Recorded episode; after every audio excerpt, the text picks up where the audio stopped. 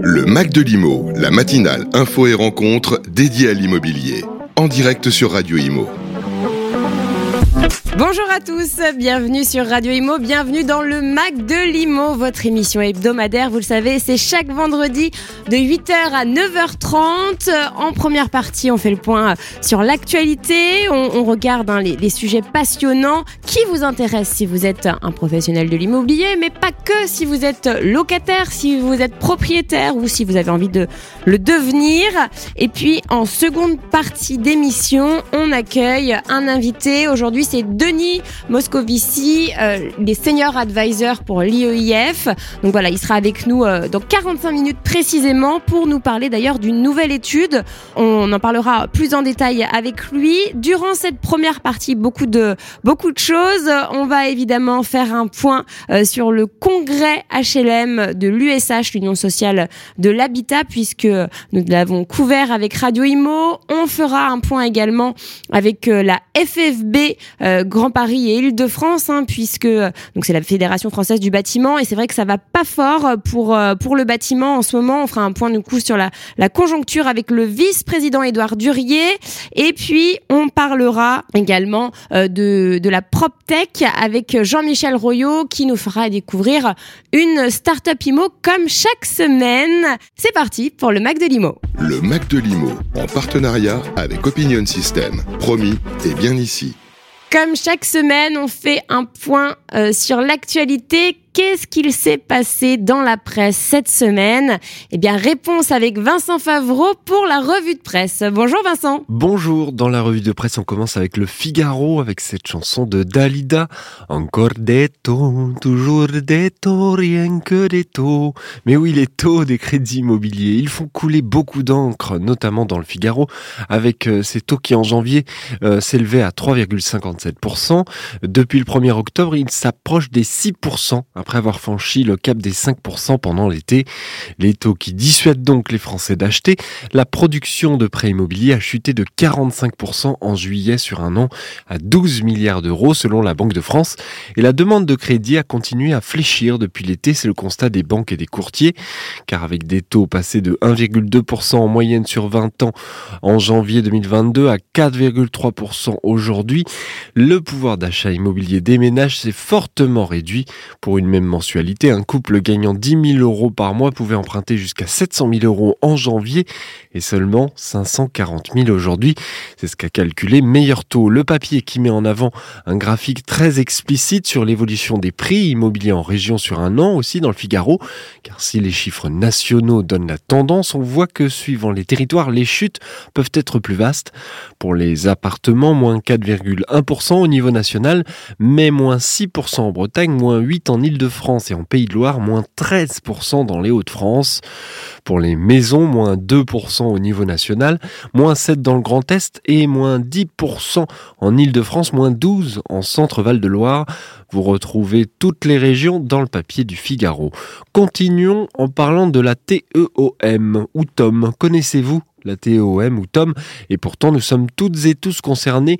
C'est la taxe sur l'enlèvement des ordures ménagères. On est sur planète.fr avec les 10 villes où la facture va exploser car les propriétaires vont subir cette année une augmentation conséquente de cette taxe, en moyenne plus 2,2% sur les 192 villes de plus de 40 000 habitants dans le pays, selon une étude menée via le cabinet FSL, avec quelques villes où la taxe a explosé, je vous le disais, plus 10% à Nice, à Cagnes-sur-Mer, plus 14% à Aix-en-Provence, plus 3,3% euh, à Ivry. Retrouvez dans l'article un diaporama des 10 villes où les taux augmentent le plus. On termine sur tf1info.fr avec le dernier coup de pouce du gouvernement qui va en bénéficier. Le gouvernement a annoncé début octobre le classement en zone tendue de 154 communes où sévit une grave crise du logement, dont beaucoup de villes de la façade atlantique ou de montagne sont concernées mais aussi certaines villes moyennes. Elle va permettre cette nouvelle zone tendue à davantage de ménages de se loger, c'est la volonté. Et parmi les villes, on compte Arras au nord, mais aussi Cholet, Le Mans, Troyes, Évreux, Besançon, Gap ou Colmar, ainsi que beaucoup de villes de façade atlantique, je vous le disais, comme Brest, Cabourg, Paimpol, Perros-Guirec, Lorient, et puis Vannes aussi, Royan, Rochefort ou Lacano, nous dit TF1 Info. Et le site de donner des exemples précis avec ces ménages qui galèrent à acheter et pourraient, grâce au classement en zone tendue de leur commune, bénéficier par exemple du prêt à taux zéro. Autre possibilité, celui de relancer les constructions. Ça ne va pas redresser le marché du neuf, mais permettre de remettre de la fluidité dans les possibilités de construction dans ces communes. Ce sont plus de 150 communes qui sont arrivées dans les dispositifs des zones tendues. Et vous retrouvez l'article complet dans le podcast de la revue de presse de Radio Imo sur le site et l'appli Radio Imo. Le Mac de Limo, en partenariat avec Opinion System. Promis et bien ici.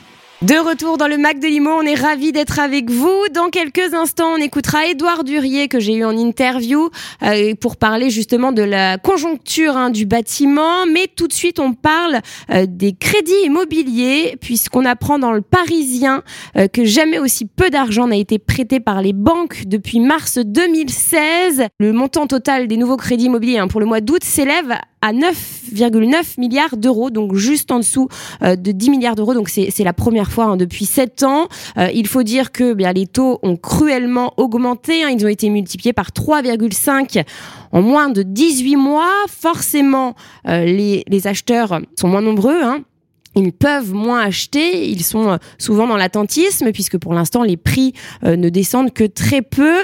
Et puis il y a également euh, les banques hein, qui prêtent moins à cause de, de, ces fameuses règles fixées par le HCSF, le Haut Conseil de la stabilité financière, qui sont assez strictes. Donc voilà, on apprend ça dans le Parisien. Jamais aussi peu d'argent n'a été prêté par les banques depuis mars 2016. Le Mac de Limo, en partenariat avec Opinion System. Promis, et bien ici.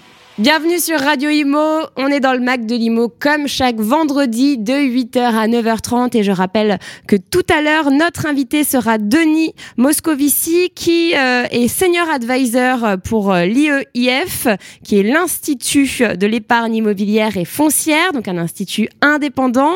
Avec lui, on va parler d'une étude qui va sortir qui est sortie pardon euh, cette semaine. Donc ça ce sera à partir de 8h45 mais tout de suite, on parle du plus grand bâtiment de France conçu pour toutes les formes de handicap et c'est à Paris.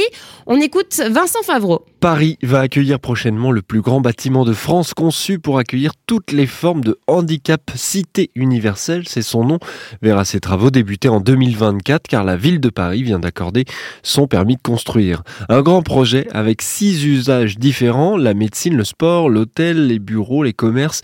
Ce sera d'ailleurs le plus grand hôtel avec 100% des chambres accessibles aux personnes à mobilité réduite, 109 chambres accessibles en fauteuil, le plus grand stade pour les personnes handicapées, 200 places accessibles sur les 1000 en tribune.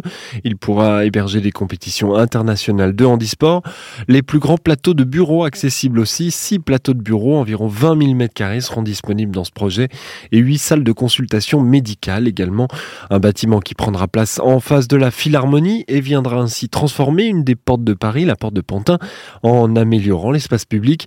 Un lieu qui fait lien, comme les euh, Riyad Salem, le porteur du projet, champion de handisport, entrepreneur, dirigeant associatif, humaniste, un homme de conviction et de combat qui a été dans les premiers à porter cette idée un peu folle de créer un lieu mixte adapté à tous les handicaps. Un très grand projet important dans la prise en compte des personnes en situation de handicap dans la société. Le constructeur GA Smart Building prévoit une livraison en 2027. Le Mac de Limo, en partenariat avec Opinion System. Promis, et bien ici. De retour dans le Mac de Limo, on est ensemble jusqu'à 9h30. Euh, on va écouter tout de suite Édouard Durier, hein, puisque la FFB euh, Grand Paris Île-de-France a donné une conférence de presse euh, cette semaine sur la situation assez dramatique hein, concernant la conjoncture du bâtiment. Édouard Durier, c'est le vice-président en charge des affaires économiques, donc de la FFB, la Fédération française du bâtiment Grand Paris Île-de-France. Bonjour, bienvenue sur Radio Imo. J'accueille tout de suite Édouard Durier, le vice-président en charge des affaires économiques de la FFB Grand Paris Île-de-France. Bonjour Édouard Durier. Bonjour. Alors la FFB Grand Paris Île-de-France a donné une conférence de presse euh, en début de semaine et c'est vrai que bah, vous, vous, avez commencé cette conférence en disant que c'était euh, pire que la dernière euh, conférence. Alors un petit mot pour résumer la situation de la Fédération française du bâtiment, de, des, des entreprises du coup que vous représentez. Ah bah alors effectivement, on dit que c'est pire parce que nous, plus ça avance et plus on s'inquiète. on s'inquiète sur la, la, la, la l'absence de mise d'autorisation des chantiers, euh, on s'inquiète sur les trésoreries des entreprises qui baissent, euh, on s'inquiète sur euh, des aides qui n'arrivent pas, une rénovation énergétique qui ne décolle pas comme elle devrait décoller. voilà, on, on, avait promis plein de choses il y a quelque temps. Et puis ces, ces promesses, pour l'instant, n'arrivent pas, ou en, tout cas les projets n'arrivent pas. Et nous, et, et, nous, on a, on a des, des, des carnets de commandes qui baissent. Euh, alors, on entend dire aujourd'hui que l'activité est toujours présente. C'est vrai, vous vous baladez en Ile-de-France, vous voyez encore des grues, des chantiers, euh, tout ça, ça tourne. Mais on est sur des fins d'opération et on a une année 2024 qui se pointe avec euh, forcément des carnets de commandes en baisse, donc des volumes qui vont qui vont baisser, euh, des PGE à rembourser pour certaines entreprises en mm. fin d'année. Donc voilà, les défaillances qui augmentent.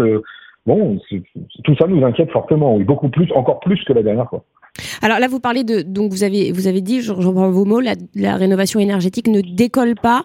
Euh, par rapport à quoi Par rapport à qui? Est-ce que c'est les Français qui qui euh, euh, ne, ne sautent pas encore le pas? Bon, après c'est vrai que c'est compliqué, hein, on comprend pas trop euh, les aides, euh, etc. C'est quoi en fait le, le souci? Alors c'est exactement ça. Il y a un manque de clarté des aides, même, même pour certains professionnels comme nous oui, c'est vrai. Hein. Euh, on, on, a du mal à, à, à conseiller correctement nos, nos, nos maîtres d'ouvrage. Euh, il y a un vrai problème de, de, de coût, bien sûr, puisque euh, les, les, les, matériaux ont augmenté. Euh, les, les, il faut, il faut euh, pouvoir permettre de proposer au d'ouvrage des offres globales. Il y a des copropriétés qui aujourd'hui se lancent, euh, ne lancent pas de travaux euh, en disant bah non c'est trop cher, on comprend rien. les, les pouvoirs d'achat des Français ont baissé, on ne va pas les embêter avec ça. il y a des maîtres d'ouvrage qui sont, qui sont des bailleurs qui trouvent que le retour sur investissement est tellement peu intéressant ou trop long qu'ils lancent pas d'opérations ou ils en lancent moins. Euh, voilà, c'est toute une conjoncture. Et puis comme on annonce une crise pour 2024, enfin on annonce, nous, il y a une crise immobilière qui est, euh, du logement et de la construction qui est très présente, et, et, et on entend partout qu'il va y avoir une crise économique importante. Donc forcément, les gens, ils vont pas du tout euh, euh se lancer dans des travaux de rénovation énergétique, alors qu'il y a une vraie urgence. Au niveau de la planète, on le voit aujourd'hui, on le subit tous. Euh, il y a une vraie urgence à lancer de la rénovation énergétique. Je le disais l'autre fois, mais je le dis avec encore plus d'insistance cette fois-ci. Il faut absolument que, je sais pas, moi, on pourrait inventer des défiscalisations spéciales euh, sur sur de la rénovation énergétique. Ça permettrait euh, au, au, pouvoir public de récupérer euh, des taxes, euh, de la TVA, des choses comme ça, a, posteriori. Mais enfin, ça, ça permettrait aussi de faire tourner un certain nombre d'activités, et pas que le bâtiment d'ailleurs. Mmh, donc là, c'est une, une, idée, hein, ça. C'est vrai que la défiscalisation, ça pourrait être, ça pourrait être euh, une solution. Euh, quand, quand, quand, le gouvernement dit que, euh, bah voilà, ils ont augmenté euh, le, le, budget alloué à ma prime rénov, bon, c'est déjà bien, mais pour vous, c'est pas suffisant. Non, parce que c'est encore faire des chèques et, et, et, et, ne pas vraiment proposer des solutions pérennes. Euh, le gouvernement n'est pas là euh, forcément pour aider tout le temps et s'embêter directement. Je pense qu'ils ont fait euh, après, euh, au moment du Covid et un peu après, euh, beaucoup de beaucoup d'efforts là-dessus. Mais, mais si on veut être un, un, un, un, comment un économiste correct, enfin si on veut bien calculer les choses, il faut il faut quand même parler. Moi, je parlerais plus de défiscalisation plutôt que mmh. d'aide comme ça euh, aider tout le temps tout le monde. On peut pas être désassisté dans notre pays, ça marche pas quoi, euh, parce que derrière il va bien falloir rembourser tout ça. Oui, c'est vrai. Il, vaut mieux, je pense, parler en défiscalisation et donc en, en, en, en remettant en route la machine qui est en train de se gripper euh, pour que pour que tout le monde y trouve son compte. Y Vous qui êtes... les, les, pouvoirs publics, bien sûr. Oui, bien sûr. Vous qui êtes euh, en lien direct avec euh, les entrepreneurs du bâtiment, dans quel état d'esprit sont-ils? Oui ben, ils sont euh, dans mon état d'esprit, c'est-à-dire inquiets, inquiets. Je vous dis, il y a de l'activité, mais on est quand même, on est quand même euh, euh, inquiet sur l'année 2024. On, reste, on, reste, des gens, nous, dans le bâtiment, des gens toujours très, très positifs et on mm-hmm. essaye de, de, de s'adapter euh, en permanence. Et je pense qu'on nous, on nous en demande beaucoup et, il y en a beaucoup qui arrivent à s'adapter aujourd'hui, mais, mais ça devient difficile de s'adapter. On nous demande de nous numériser à fond, et ce qui n'est pas forcément très facile pour des petites entreprises, parce que là aussi, c'est beaucoup d'investissement. Et, et, puis, il faut des gens qui nous aident, euh, des, il faut des, des, partenaires extérieurs, etc. Donc, c'est de l'investissement. Pour, pour l'investissement, il faut avoir de la monnaie. Et là, pour l'instant, c'est, on, comme on est inquiet, c'est, c'est un peu court. Euh, les maîtres d'ouvrage nous disent aujourd'hui qu'ils vont avoir du mal à, enclencher des rénovations, c'est ce que je disais tout à l'heure. Euh, la rénovation énergétique, qui pourrait être un vrai marché porteur, euh, comme je vous disais, ne décolle pas forcément à la vitesse à laquelle elle devrait décoller, mais ça fait des années qu'on en parle. Ça fait plus de dix ans qu'on demande au gouvernement de faire quelque chose pour faire de la rénovation énergétique. Et aujourd'hui, Bon, bien sûr, ils ont lancé des choses. Je, pense que n'importe quel député aujourd'hui dirait qu'il y a des lois, il y a, la loi qui, vient de passer pour aider un peu tout ça, mais mais c'est pas suffisant. Ça n'incite pas les gens à, vraiment mettre en route euh, une rénovation énergétique importante, enfin qui, est un sujet vraiment important. Quoi. On est tous inquiets. Ben merci infiniment Edouard Durier euh, pour cette interview. En tout cas, on, retient bien que le mot euh, pour résumer, c'est l'inquiétude, vraiment. Le Mac de Limo revient avec Opinion System, promis et bien ici.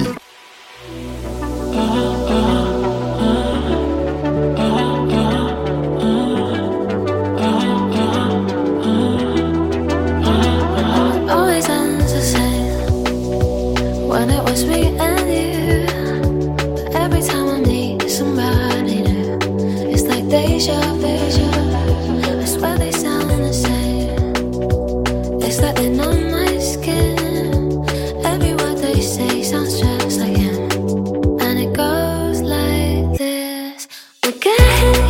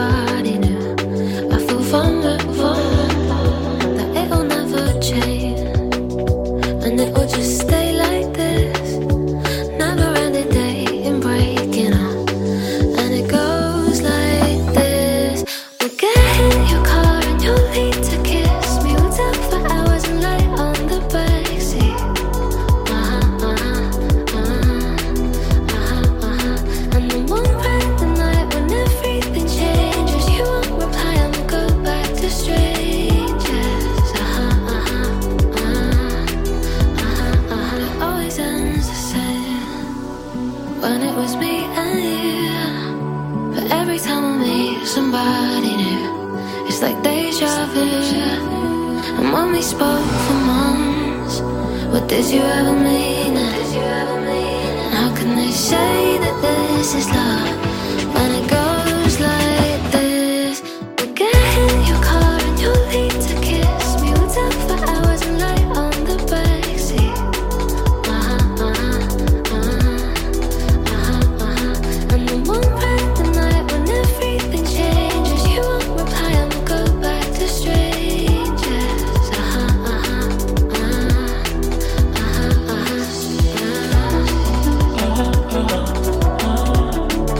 C'était Strangers de Kenya Grace, une musique qu'on aime écouter le matin pour se réveiller.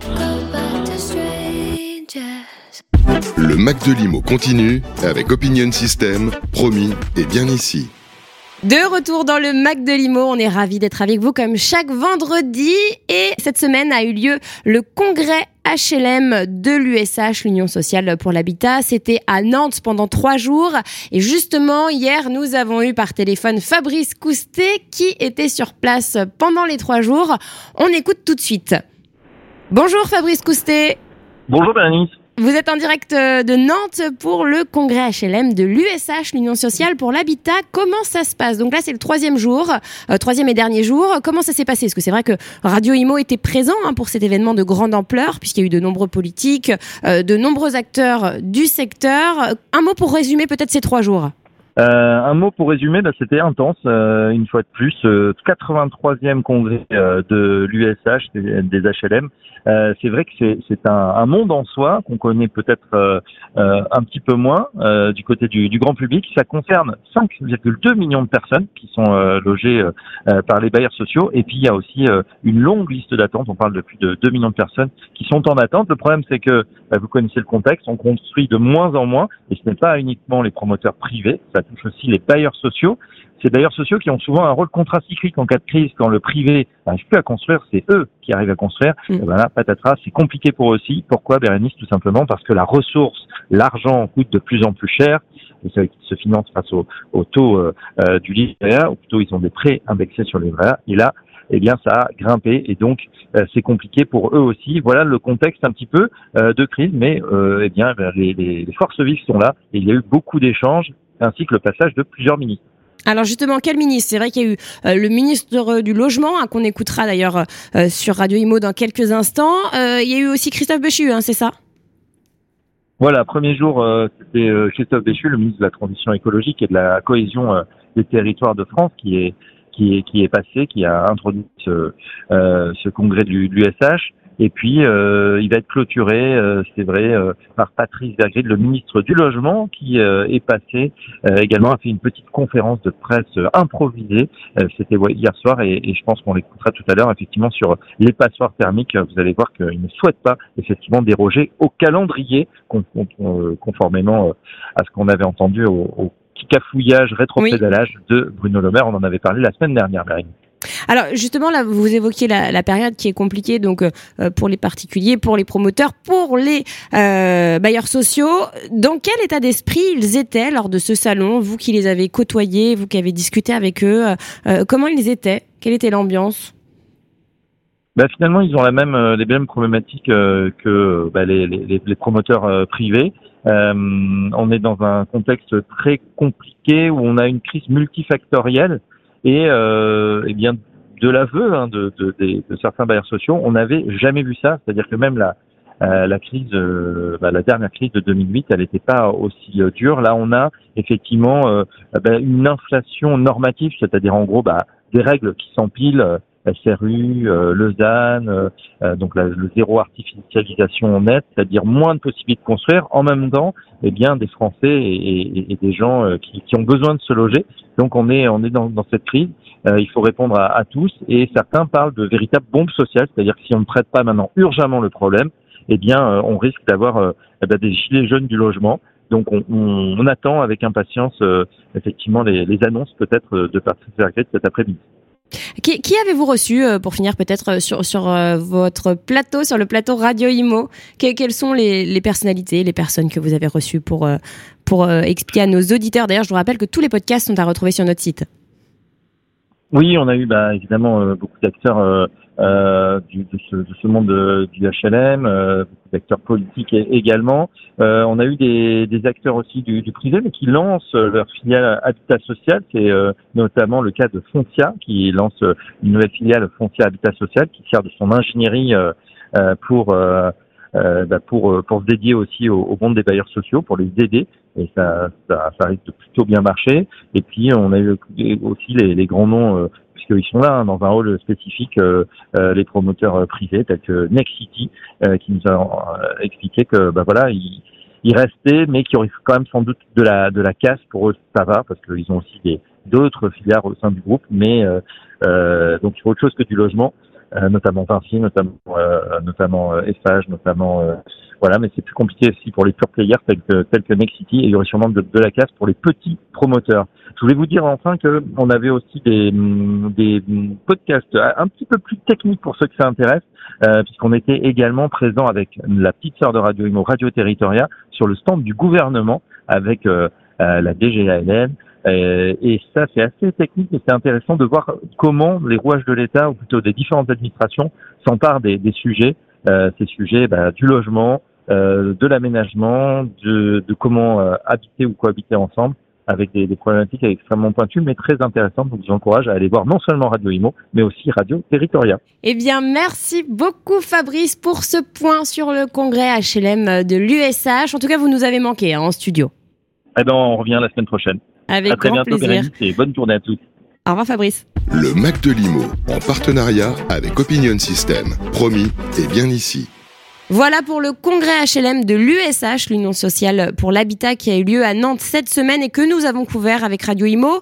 La semaine prochaine, nous partirons à Lyon puisque je vous rappelle qu'il y a Polytech, un événement que, nous couvrons. Alors Polytech, c'est le plus grand salon des solutions environnementales. Ça aura lieu à Eurexpo euh, du 10 au 13 octobre à Lyon et nous y serons évidemment. Nous aurons un plateau Radio Imo et toutes nos interviews, toutes nos conférences, toutes nos tables rondes seront à retrouver euh, sur euh, notre site radio.imo évidemment en intégralité. Polytech, ce sera l'événement vraiment incontournable pour tous les acteurs de l'environnement et de la transition écologique et énergétique. Rendez-vous donc la semaine prochaine du 10 au 13 octobre. Le Mac de Limo, Thomas de Champsavin, l'instant Greenlock. Bienvenue dans l'instant Greenlock. Je suis euh, comme chaque semaine avec Thomas de Champsavin, cofondateur de Greenlock, le logiciel de gestion de l'activité locative. Bonjour Thomas. Bonjour Bérénice. Alors, je rappelle que Greenlock, c'est une plateforme qui facilite la collecte des candidatures pour un bien en location et qui accompagne le candidat choisi jusqu'à la signature du bail. Aujourd'hui, nous répondons à une question d'un auditeur. Euh, c'est Georges qui demande s'il est obligatoire de préciser la surface habitable d'un logement en location. Alors, euh, cette question arrive régulièrement. Effectivement, depuis 2009, le législateur, dans le but de protéger euh, les futurs locataires, a instauré l'obligation pour le propriétaire bailleur de présenter un diagnostic précis de la surface habitable. Cette notion est inscrite dans chaque contrat de location pour l'habitation, vide ou meublé. Et celle-ci est définie en fait dans le code de construction et de l'habitation. La définition d'une norme de surface locative offre aux locataires, comme Georges, un outil pour avoir une référence précise du prix dans le secteur euh, de celui-ci et également d'obtenir un diagnostic de performance énergétique, dite DPE, fiable. Euh, sujet d'actualité à la vue de la loi euh, climat et résilience euh, instaurant cette nouvelle norme de décence énergétique.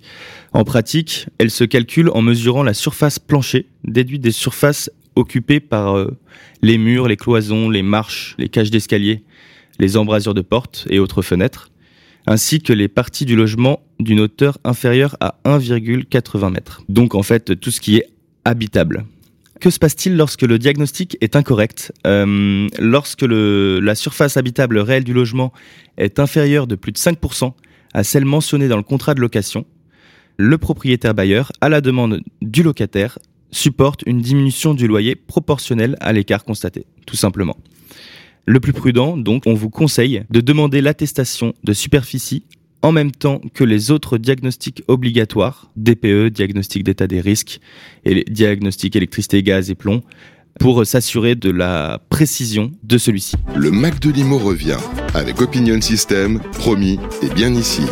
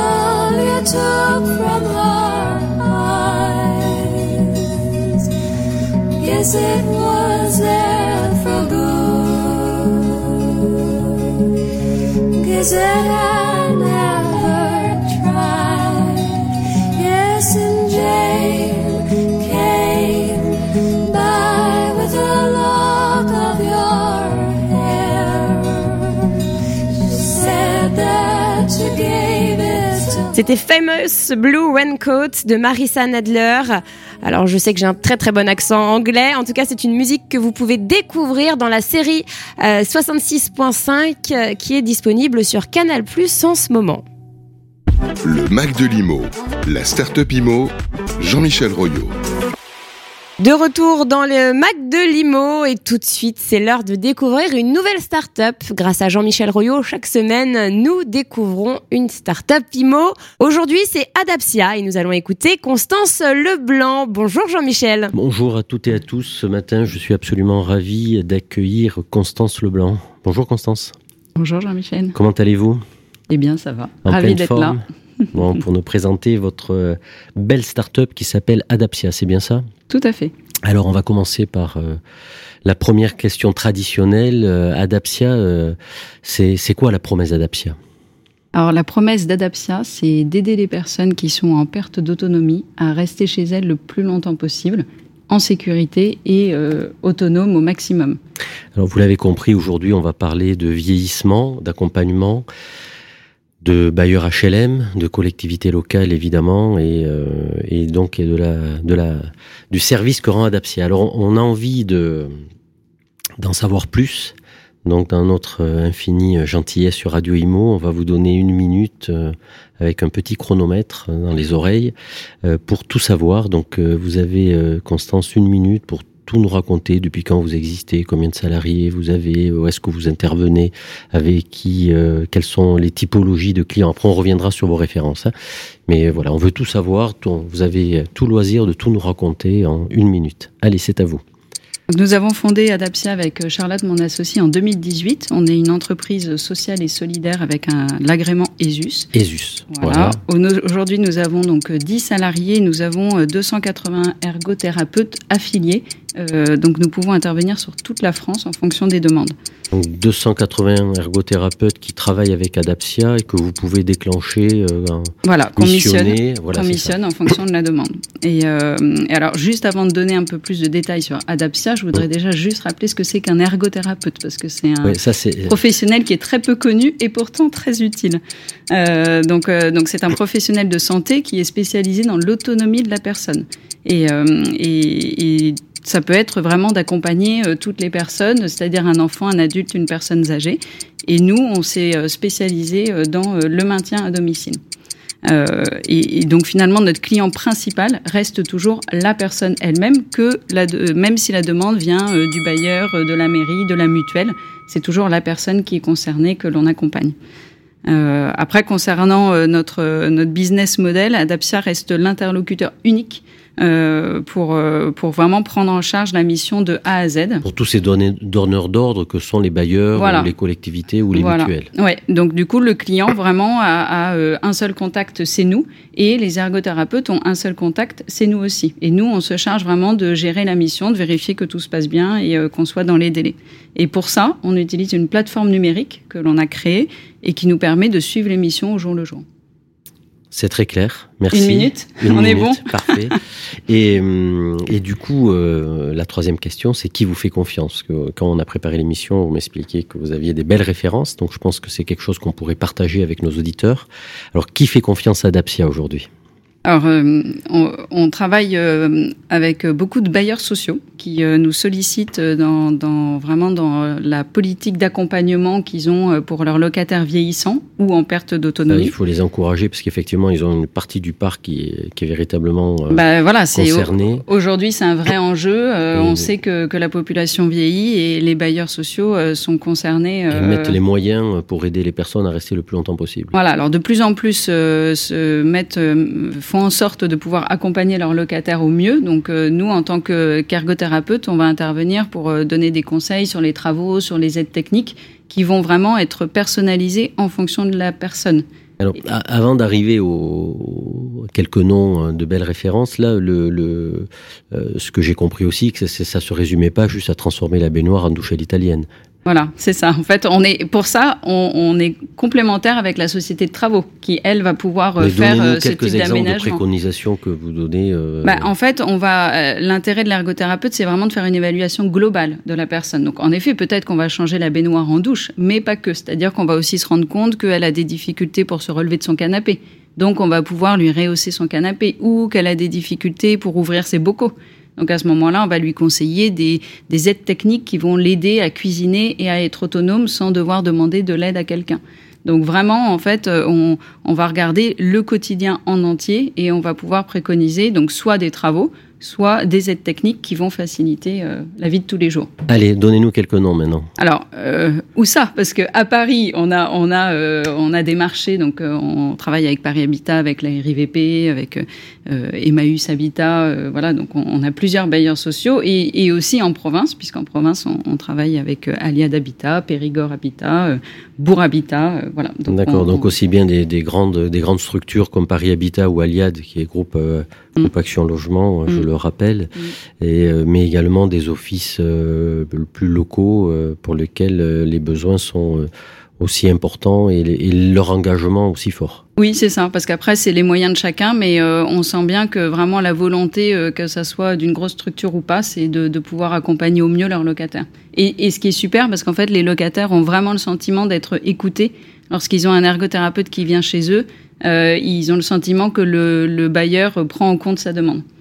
Et le côté digital vous permet d'intervenir sur toute la France, euh, vous dans différentes villes, euh, d'une manière euh, Bah, rapide surtout en Mm. fait c'est l'intérêt d'Adaptia c'est que du coup on, on est euh, comme on est l'interlocuteur unique on peut euh, on peut intervenir très rapidement euh, dès qu'on a une inter sur différents voilà. sites et différentes sur différents villes. sites et, et surtout c'est qu'en plus on garantit le même type d'intervention parce qu'on peut pour un bailleur avoir plusieurs ergothérapeutes qui vont intervenir mais euh, mais nous en fait on va pouvoir euh, à chaque fois il aura le même type de compte rendu euh, la même trame euh, voilà donc pour lui ça sera quand même beaucoup plus simple et efficace. voilà. Alors après, on travaille aussi avec euh, des communes, Oui. Euh, donc euh, par exemple Vélizy, Malakoff, qui ou des institutionnels comme des mutuelles, des caisses de retraite, qui eux vont euh, des nous noms, des noms, solliciter. des noms, donnez-nous des noms. Bah, alors bon, on travaille pour euh, Carco, donc via le, réseau Domiserve, et, et, et eux en fait, ils vont nous solliciter pour des bénéficiaires qui vont avoir besoin de conseils, pareil pour le maintien à domicile.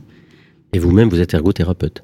Et moi-même, je suis ergothérapeute depuis D'où le co- 19 ans, d'où l'idée de créer Adaptia. D'où le côté passionné qu'on ressent euh, dans, vos- votre engagement. Je dis souvent, l'ergothérapie, c'est dans mon cœur. C'est voilà, c'est comme ça. c'est Mais super. euh, Bravo donc, Constance. Donc voilà, Alors, euh, donc ça fait ça fait cinq ans euh, qu'on a créé Adaptia et on est passé au début de 80 personnes accompagnées à 3500 aujourd'hui. Et, euh, et ce qui est important de savoir aussi, c'est qu'on est rentable sans lever de fonds. Et, euh, et pour le coup, avec l'enjeu du grand âge, je pense qu'on a de belles Bon, années des devant nous. start-up rentables, ça c'est bien aussi parce que certaines en ce moment sont, rencontrent quelques petites difficultés compte tenu de la conjoncture immobilière. Bravo Constance, comment on fait pour vous contacter? Alors, soit sur notre site internet, donc adapsia.fr, et euh, donc il y a un lien de contact, ou sinon il y a, il y a mon mail ou mon numéro de téléphone. ou sur LinkedIn Voilà, ou sur LinkedIn. Donc, que ça soit Charlotte euh, Leblanc ou Constance Leblanc, euh, vous pouvez nous contacter euh, avec plaisir. Parfait. Ben, en tout cas, on reprendra ces éléments dans, dans un post dans quelques, dans quelques jours. Merci beaucoup, euh, Constance. Merci. Euh, bravo pour Adapsia. Et puis, on aura l'occasion ben, de vous accueillir euh, dans quelques temps pour que vous nous racontiez la, la suite de, vos, de votre développement, euh, en particulier en partenariat avec les bailleurs HLM. Voilà, c'était Adapsia, la, la start-up euh, de la semaine. Merci à toutes et à tous et à très bientôt. Le Mac de Limo, en partenariat avec Opinion System. Promis, et bien ici. Cette première partie du Mac de Limo touche à sa fin. Je rappelle que euh, l'émission est à réécouter sur notre site radio.imo et également euh, sur tous les agrégateurs de podcasts, Deezer, Spotify et compagnie. Tout de suite, euh, nous allons écouter la chanson de notre invité, la première chanson puisqu'il est à, à- aux commandes de la programmation musicale.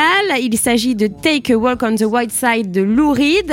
Et juste après, nous recevrons donc Denis Moscovici qui est Senior Advisor pour l'IEIF et qui va nous parler de la cinquième édition de l'étude sur le marché français du financement de l'immobilier des professionnels. Voilà que l'IEIF a fait en partenariat avec l'IFPIM. On se retrouve juste après cette musique. Went to the Apollo, you should have seen them go, go, go. They said, Hey, sugar, take a walk on the wild side.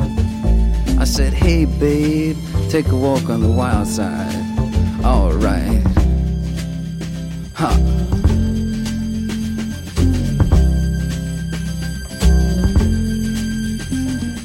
Jackie is just speeding away. Thought she was James Dean for a day. Then I guess she had to crash. Valium would have helped that patch. I said, Hey, babe, take a walk on the wild side. I said, Hey, honey, take a walk on the wild side. And the colored girls say, Do, do, do, do, do, do, do, do, do, do, do, do, do, do, do, do, do, do, do, do, do, do, do, do, do, do, do, do. Le